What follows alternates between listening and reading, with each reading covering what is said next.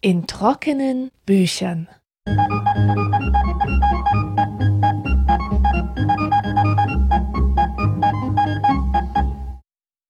Herzlich willkommen zur 18. Folge in trockenen Büchern. Und danke an alle treuen Hörer für die Geduld. Der Podcast hat jetzt nämlich ein ganzes Jahr lang pausiert. Dafür gab es viele Gründe. Der wichtigste ist, dass ich 2016 meinen zweiten Roman veröffentlicht habe, Minigolf Paradiso. Und ich erwähne das deshalb, weil das Thema dieser Folge, Luxus, auch kurz in meinem Buch auftaucht und mir das als Einleitung ganz gelegen kommt. Die Erzählerin in dieser Geschichte ist ein 16-jähriges Mädchen mit Migrationshintergrund. Ihr Name ist Malina. Und im zweiten Kapitel kommt sie nach der Schule nach Hause. Sie lebt mit ihren Eltern in einer Mehrfamilienwohnung und sie beschreibt, was sie sieht. Meine Mutter steht am Herd und haut schwabbelige Tierteile in die Pfanne. Sie trägt ein weißes Top mit geschnürtem Rücken, Kochschinken-Style. Dazu eine enge weiße Jeans. Weiß ist für sie die Farbe des Luxus. Sie hat eindeutig zu viel Raffaello-Werbung geschaut. Zitat Ende. Vielleicht erinnert ihr euch noch an die Werbung für die Kokoskugeln Raffaello. Das muss um 1990 gewesen sein. Eine weiß gekleidete Frau mit großem weißen Hut und behangen mit teurem Schmuck, Perlen, fährt in einem weißen Cabrio zu einer Villa am Meer und überall stehen Palmen rum, es gibt einen Pool und die Frau bekommt erstmal von einem Bediensteten besonders raffinierte Pralinen auf dem Silbertablett serviert. Und alles an dieser Werbung entspricht den Luxusvorstellungen des kleinen Mannes.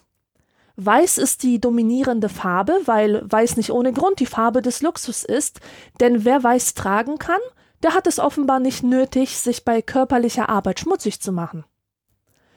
Im Fall von Malinas Mutter ist das aber nur ein schöner Traum. Sie steht ja hier am Herd und arbeitet nebenher als Putzfrau für ihre naive Vorstellung von Luxus.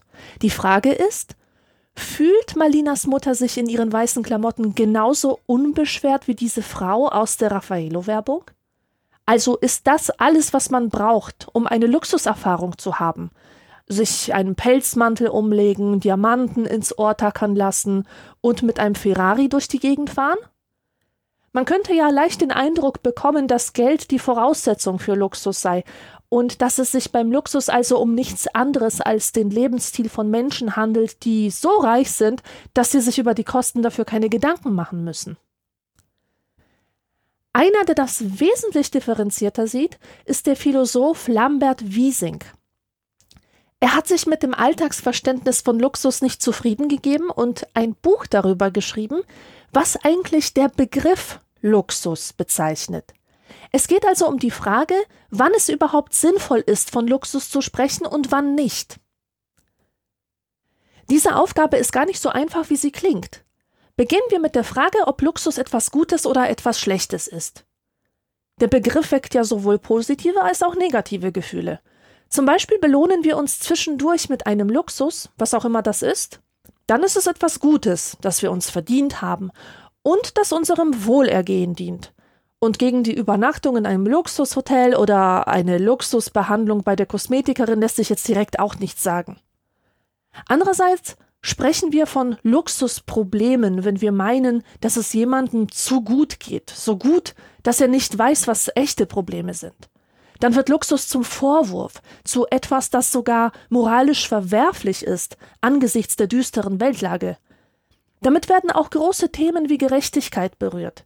Die einen sterben an Hunger und Krieg und die anderen leben verschwenderisch und gleichgültig in Luxus.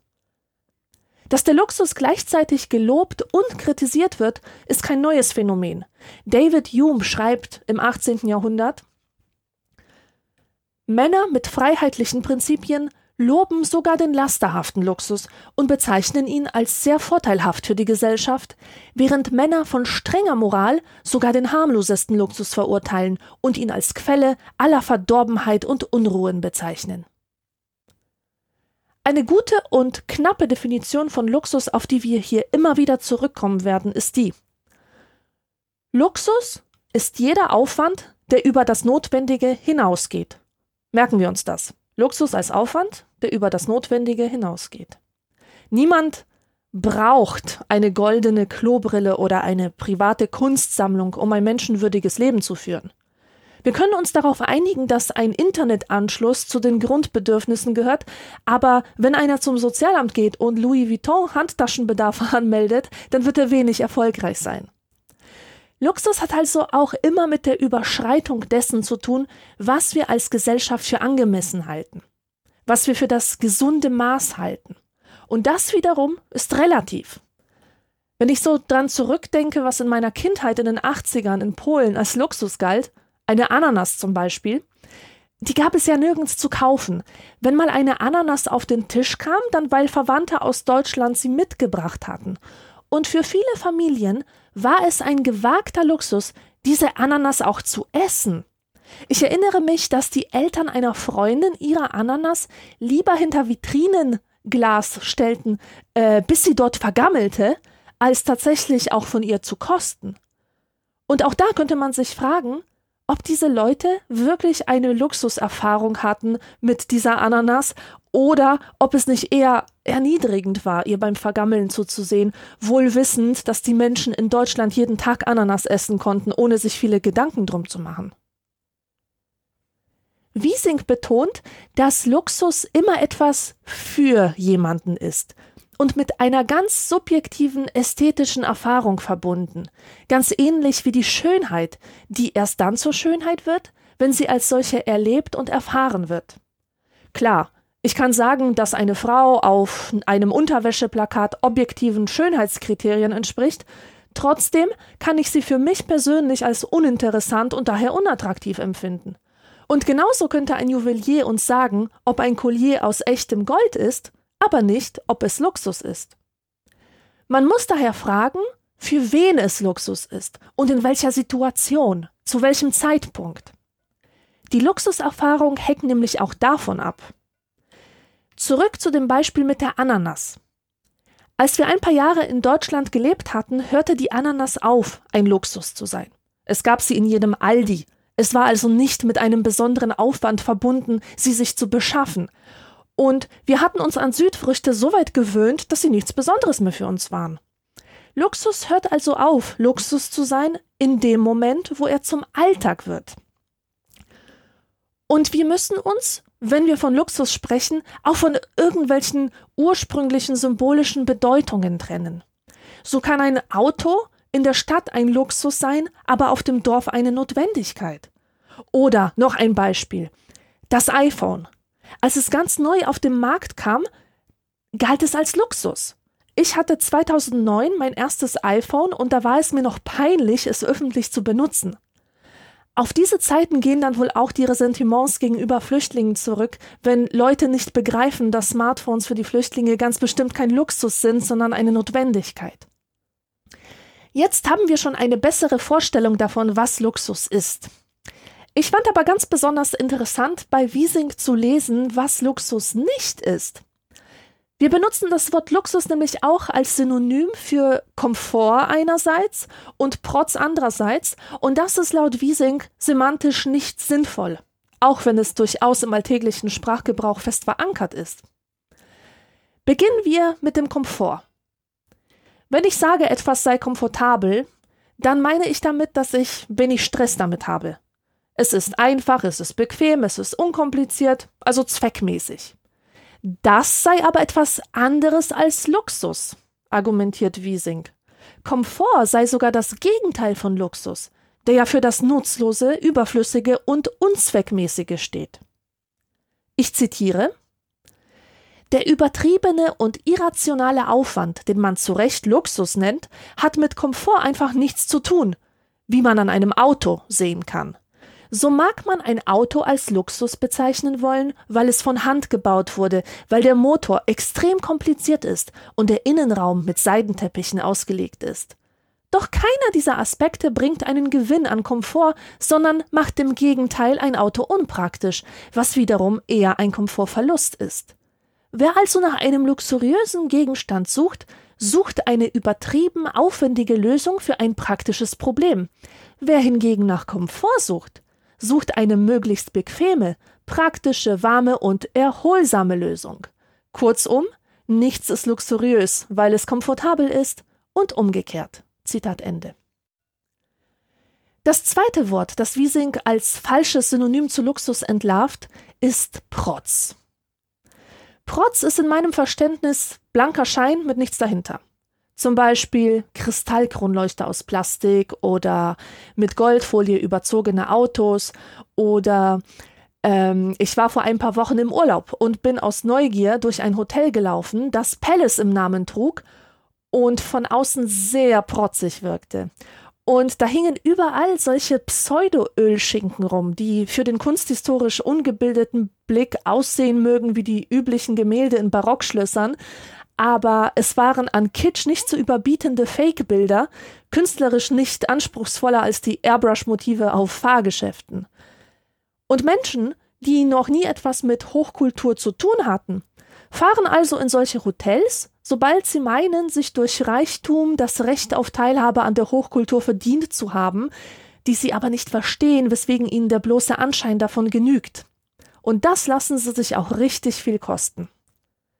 Neulich las ich The Great Gatsby von Scott F. Fitzgerald und dieser Gatsby ist auch so ein Typ, der in jungen Jahren zu Reichtum gekommen ist und nun rauschende Luxuspartys schmeißt, um seine Jugendliebe zu beeindrucken.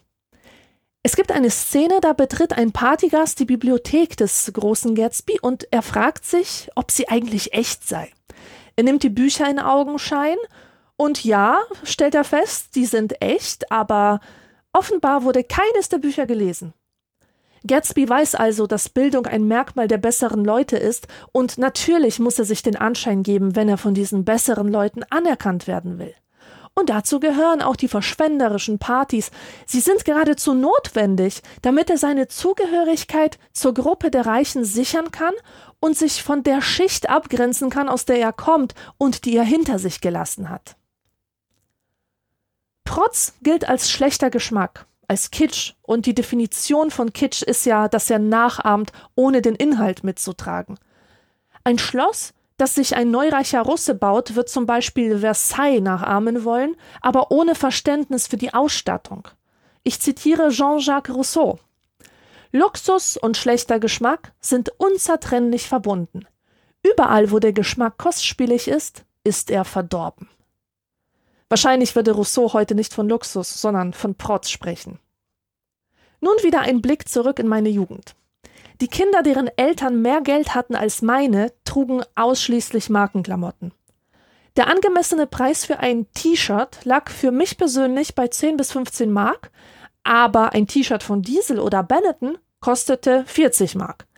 An diesen teuren T-Shirts war nichts, das den hohen Preis rechtfertigen würde. Es wurde kein übertriebener Aufwand getrieben, sie zu produzieren. Sie wurden wahrscheinlich in Asien genäht aus 100% Baumwolle. Es waren keine komplizierten, handgestickten Verzierungen dran. Es war einfach nur ein banales Stück Stoff. Wiesing würde Marken-T-Shirts als Protz bezeichnen, weil sie nichts anderes tun, als ganz plump die Kaufkraft des Trägers zur Schau zu stellen. Das ist ihre einzige Botschaft. Das gilt aber nicht für Designermode allgemein. Ich kann mich auch kostspielig einkleiden, ohne dass ich Menschen die Marken meines Outfits auf die Nase binde. Und ich kann mit Hilfe der Mode meine Persönlichkeit so nuanciert und subtil ausdrücken, dass sie auch etwas über meine Werte und Gefühle und Haltungen verrät, nicht nur über meine Kaufkraft. Protz ist jedenfalls immer abhängig von einem Zuschauer, sagt Wiesing. Und das ist es, was ihn vom Luxus unterscheidet. Ich zitiere die Symbolkraft von Protz ist auf die öffentliche Sichtbarkeit und Verwendung des Besitzes angewiesen. Etwas wird erst in der Öffentlichkeit, erst durch ein gewolltes Zur-Schau-Stellen zum Protz. Diese Abhängigkeit von einem Zuschauer gilt nicht für den Luxus, denn auch im Privaten kann jemand verschwenderisch und übertrieben leben. Man denke an prächtige Privatgärten mit tropischen Pflanzen oder an eine private Bibliothek, die angesichts ihres Umfanges für ihren einzigen Leser einfach nur vollkommen übertrieben ist, ja bei der es sogar ärgerlich ist, dass die interessierten Leser keinen Zugang zu ihr haben. Man kann es kurz so zusammenfassen, dass Luxus an eine private ästhetische Erfahrung geknüpft ist und Protz nur von öffentlicher Konvention lebt.